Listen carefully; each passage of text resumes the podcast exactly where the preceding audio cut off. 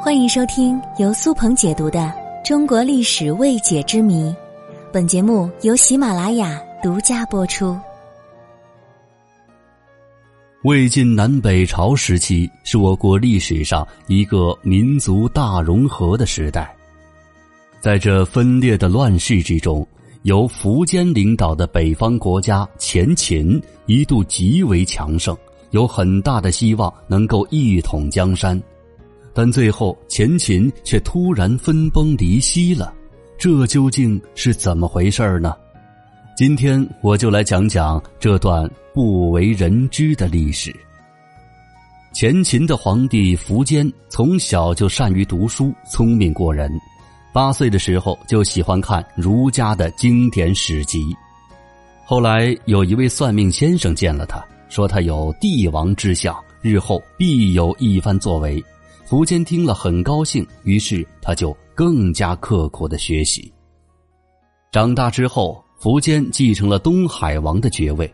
此时的前秦皇位还属于苻坚的哥哥苻生，但是苻生是一个残暴凶狠、喜好杀戮的君主，朝堂上下不得人心。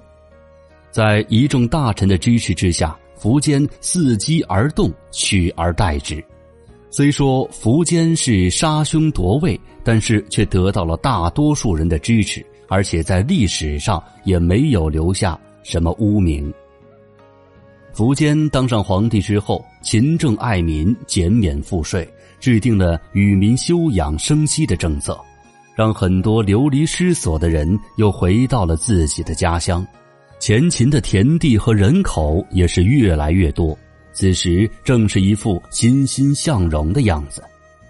苻坚虽然是少数民族低族人，但是他本人不像自己的祖辈那样只会骑马打仗、喝酒吃肉。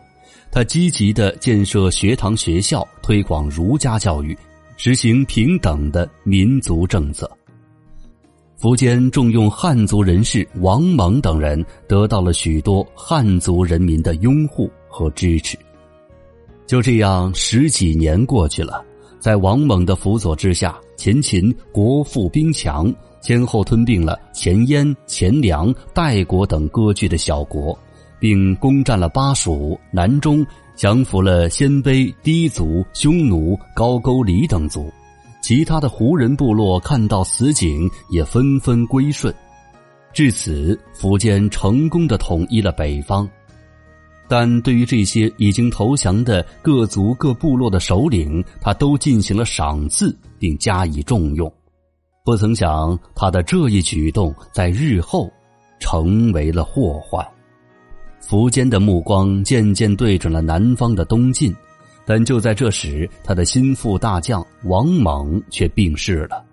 他临死前劝诫苻坚说：“不要攻打晋朝。”应该先去收服、安抚那些反复无常、经常叛乱的胡人部落，可苻坚却没有听信王猛的临终遗言。他一直有着一统全国的远大志向，如今目标就要实现了，怎么能够半途而废呢？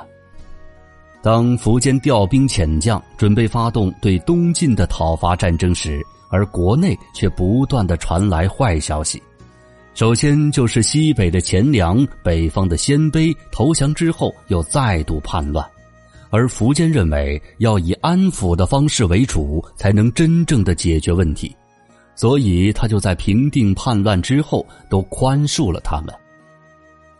公元三八零年，前秦的贵族福洛、福仲认为朝廷对自己的赏赐太少，心生不满，在幽州起兵叛乱。